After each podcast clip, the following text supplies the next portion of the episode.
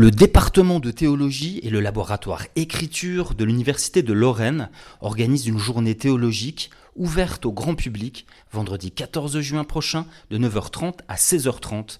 La journée s'intitule Jésus, virgule, historique.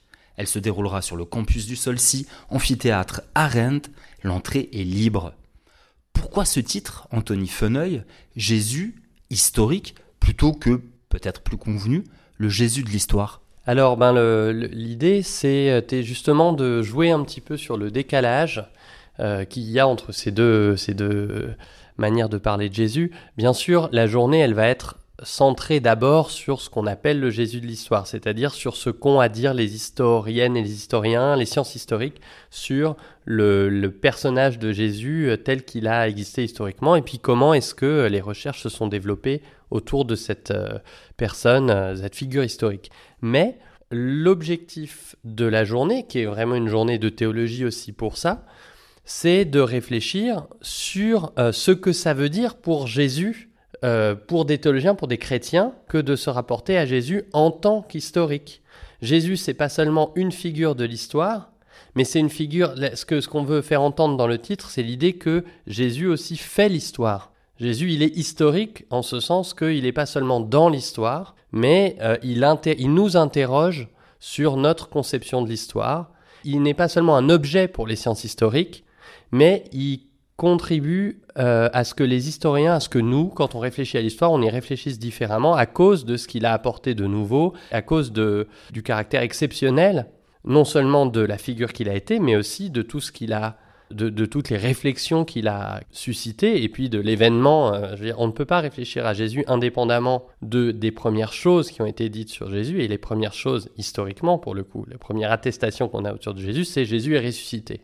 Ben, Jésus est ressuscité, c'est pas un fait historique au même sens que euh, tous les autres faits. C'est un fait beaucoup plus exceptionnel. C'est pas que c'est pas dans l'histoire, c'est que ça nous interroge sur c'est quoi l'histoire finalement. Donc c'est ça l'idée du titre, c'est de mettre un peu en tension réfléchir sur le décalage entre faire l'histoire de Jésus et puis réfléchir à Jésus comme figure qui change le sens de l'histoire quelque part.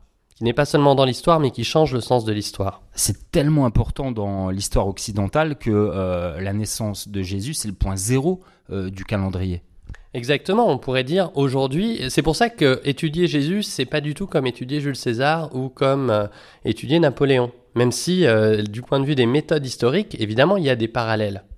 Mais en fait, l'importance euh, qu'a pris Jésus pour nous, pour l'histoire occidentale, fait qu'on ne peut pas s'y rapporter comme on se rapporte à toutes les autres figures. On doit s'y rapporter effectivement, qu'on soit d'ailleurs chrétien ou pas, hein, et mais évidemment le chrétien et le non chrétien vont avoir un rapport différent, mais qu'on soit chrétien ou pas, on, on est obligé de réfléchir à la fois à Jésus dans l'histoire et à Jésus comme faiseur d'histoire, comme celui qui fait l'histoire. Hein comme le sens, encore une fois, sans, euh, donner trop, de, poids au mot sens, mais au sens de l'histoire. Jésus comme sens de l'histoire, parce que dans nos sociétés, et pas seulement d'ailleurs, ben il a, euh, un, tournant a été pris avec Jésus, ou en tout cas, nos sociétés se sont rapportées à l'histoire à partir de Jésus. C'est pour ça que la journée ne sera pas uniquement faite d'exposés historiques à proprement parler, même si ce sera le, l'essentiel. Il y aura aussi des exposés euh, par des, des, gens qui sont un peu d'extérieur, euh, spécialistes de littérature ou de cinéma ou, de philosophie et théologie, pour réfléchir justement à non seulement Jésus, euh, le, le, personnage qui est né à tel endroit, mort et puis peut-être ressuscité à tel autre, mais aussi qu'est-ce que ça veut dire, que comment est-ce qu'on peut se rapporter à une figure si imposante? Et finalement, Jésus dépasse tellement l'histoire par tous les bouts que comment est-ce qu'on peut encore faire l'histoire de cette figure qui est, j'ai envie de dire, tellement historique qu'on peut plus en faire l'histoire. Anthony Feneuil, quels sont les objectifs d'une telle journée différents d'un colloque académique euh, habituel, même si ça y ressemble en lisant le programme? Alors, l'objectif principal, d'abord, c'est une journée qui s'inscrit dans la suite de deux autres journées qu'on avait faites. Une première il y a deux ans sur le Notre Père et une deuxième sur le Diable l'année dernière.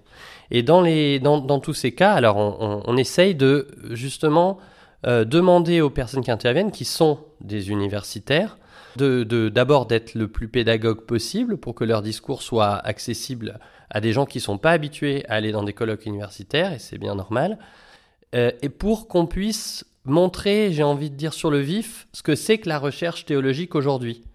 Hein, parce que la recherche en théologie, ça suppose des connaissances très précises, très académiques, très universitaires sur les deux objets étudiés, mais c'est aussi une connaissance, c'est peut-être la spécificité de la théologie, qui doit être en prise avec les problèmes sociaux actuels, les problèmes ecclésiaux actuels, les problèmes euh, de foi au sens très large, j'ai envie de dire, qui se posent aux chrétiens, aux non-chrétiens dans, dans nos sociétés aujourd'hui. Donc c'est ça l'objectif. C'est de, de, de, de, à partir d'un thème, montrer comment s'opère aujourd'hui la recherche en théologie à des gens qui sont intéressés mais qui n'y sont qui n'en sont pas forcément spécialistes et qui ne sont pas universitaires. Donc ça peut être euh, des étudiants, mais aussi un public plus large. Ça peut être des étudiants, bien sûr, on espère qu'on aura des étudiants, et euh, ça peut être évidemment des, euh, des gens qui sont simplement intéressés parce qu'ils ont des activités dans l'église ou dans une église, ou parce que plus ils sont plus loin de ces questions, mais ben, comme, comme vous le disiez, la question de Jésus, c'est une figure tellement importante dans la constitution de nos sociétés que ben on peut euh, on, peut s'intéresser à cette figure pour des raisons strictement laïques, j'ai envie de dire, mais aussi, ben, on le voit bien, hein, Jésus, c'est une figure qui est débattue son historicité à Jésus est débattue souvent dans le débat public, etc. Donc, ce sont des questions, euh, c'est en tout cas notre avis. Jésus, c'est vraiment un cas emblématique pour entrer dans, le type de réflexion qui est celui qu'on mène plus généralement ici à la fac de théologie, au département de théologie de, l'université de Lorraine. C'est faire le lien entre le savoir académique universitaire et les enjeux contemporains de la foi. Peut faire tout de suite non pas un aparté, mais une précision sur les, modalités d'inscription, comment on fait. Donc, euh, je le redis, hein, cette journée sera le vendredi 14 juin, de 9h30 à 16h30, campus du Solcy, amphithéâtre euh, à Rennes. Euh, bon, l'entrée est libre, mais peut-être qu'il faut s'inscrire quand même. Non, on se présente le matin au Solcy, et puis on entre. Et de manière générale, il faut vraiment pas avoir peur d'entrer dans l'université à Metz. Hein. c'est un lieu qui est très ouvert. Et il y a beaucoup de choses, là, évidemment pour cette journée, mais il y a beaucoup de choses qui sont ouvertes au public. Et euh, il faut vraiment pas hésiter à entrer dans les bâtiments, à aller euh, dans les, là où les, les colloques sont indiqués. Et là, ben, comme, pour les, enfin, comme pour les autres années d'ailleurs, vous rentrez, on vous attendra avec peut-être un café si on a assez pour tout le monde, et puis euh, vous prenez une place il y aura, euh, nous l'espérons, de la discussion aussi. Hein. C'est ça l'objectif. Quand on dit journée pour le public, c'est aussi une journée en discussion avec le public. Donc on a donné des, temps de parole assez larges aux intervenants. Ça ne veut pas dire qu'il va y avoir des exposés euh, d'une heure, pas du tout. Au contraire, les exposés vont durer peut-être 25-30 minutes. Et puis ensuite, on va discuter entre intervenants, mais aussi euh, avec le public pour que chacun puisse poser ses questions et puis justement demander des clarifications, demander des comptes aux intervenants. Anthony Feneuil au programme, cette journée déploiera cinq prises de parole, cinq conférences que je cite dans l'ordre de passage. À 9h30, Andreas Detwiller de l'Université de Genève se demandera quoi de neuf sur le Jésus historique. À 10h30, Jean-Sébastien Ray de l'Université de Lorraine présentera lui les impacts de Qumran sur les recherches de Jésus. Et à 11h45, Valérie Nicolet de l'Institut protestant de théologie de Paris évoquera autour du Jésus historique quelques femmes souvent oubliées. Voilà pour la matinée. Après le déjeuner, les participants se retrouveront à 14h30 avec Claire Passial de l'Université de Lorraine pour parler de l'Évangile selon Matthieu de Pasolini, un Jésus de cinéma. Et enfin à 15h30, Anthony Feneuil, vous clôturerez cette journée théologique de découverte par le rôle théologique des historiens de Jésus-Christ.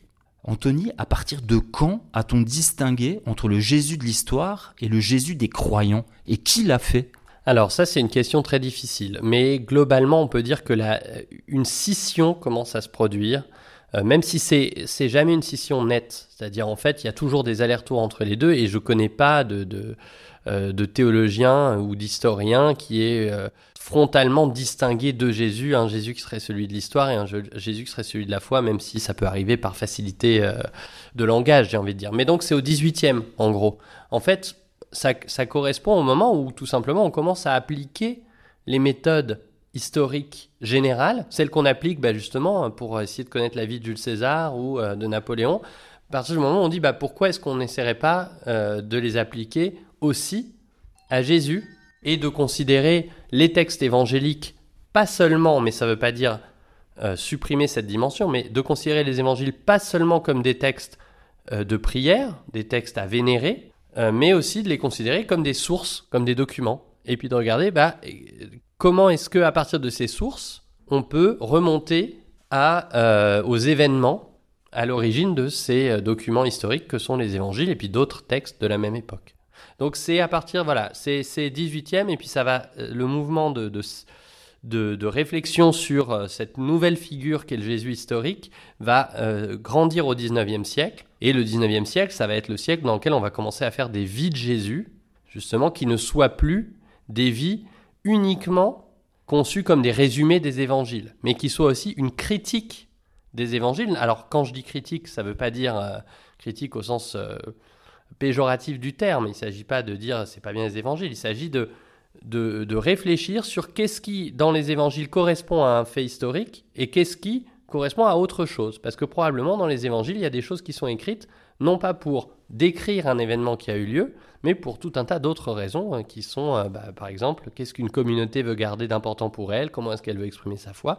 À partir du moment où on commence à critiquer en ce sens-là les évangiles, bah, on va avoir peut-être l'idée de, remonter au-delà du texte évangélique à un Jésus qu'on va appeler Jésus historique.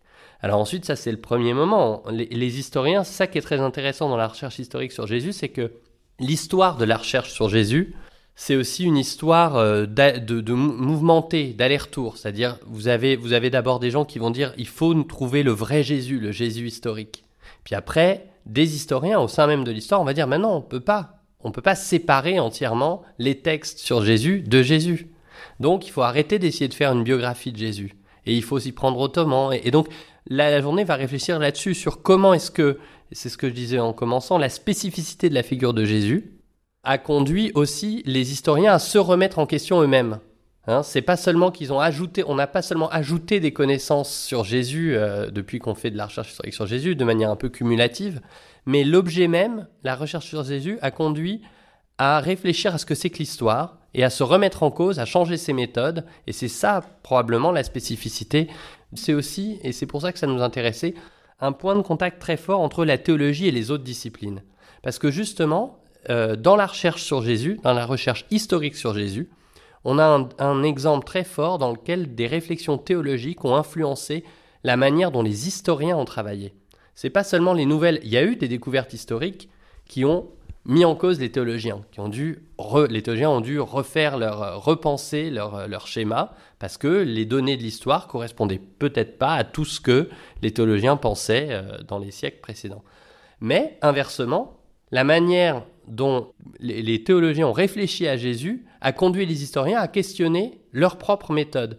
Par exemple, est-ce que c'est si facile, quand on parle de quelqu'un comme Jésus, de euh, distinguer entre le miraculeux et le non miraculeux Est-ce qu'on peut si facilement éliminer tous les miracles de la vie de Jésus pour faire son histoire? Ça, c'est des questions qui, touchent à, ce que c'est que la science historique elle-même, parce qu'un présupposé de la science historique, normalement, c'est de commencer par éliminer les miracles. Ah bah si Jésus, c'était pas possible d'éliminer les miracles pour en parler, comment est-ce qu'on fait? Est-ce que ça veut dire qu'on fait plus l'histoire Vous voyez? Donc c'est tout, toutes ces questions euh, sont vraiment un nœud de discussion aussi entre la théologie et les sciences profanes, et c'est pour ça que c'est intéressant. Le fait que les écrits du Nouveau Testament, en particulier les évangiles, soient multiples est un vrai cadeau fait aux historiens, au sens moderne, qui cherchent toujours à multiplier les sources et à les comparer pour approcher la vérité d'un événement, en sens déjà on pourrait dire que les éditeurs des évangiles reconnaissent le bien fondé de cette pluralité de témoignages. Ils ne cherchent pas la concordance parfaite. Et ça, euh, ça aussi, c'est historique. Oui, ça c'est vrai que c'est la grande spécificité, on pourrait dire la grande grâce de, la Bible, parce que et du Nouveau Testament en particulier. C'est vrai que dans le Nouveau Testament lui-même, il y a une pluralité de voix, et il n'y a pas de Jésus unique, c'est un fait, dans le Nouveau Testament. Alors maintenant, donc c'est vrai qu'en ce sens-là, euh, dès le début, quelque part, il y avait dans la Bible l'appel à mettre en tension les textes les uns avec les autres, à les comparer. Alors maintenant, on ne peut pas non plus dire euh, que ça s'est fait tout de suite.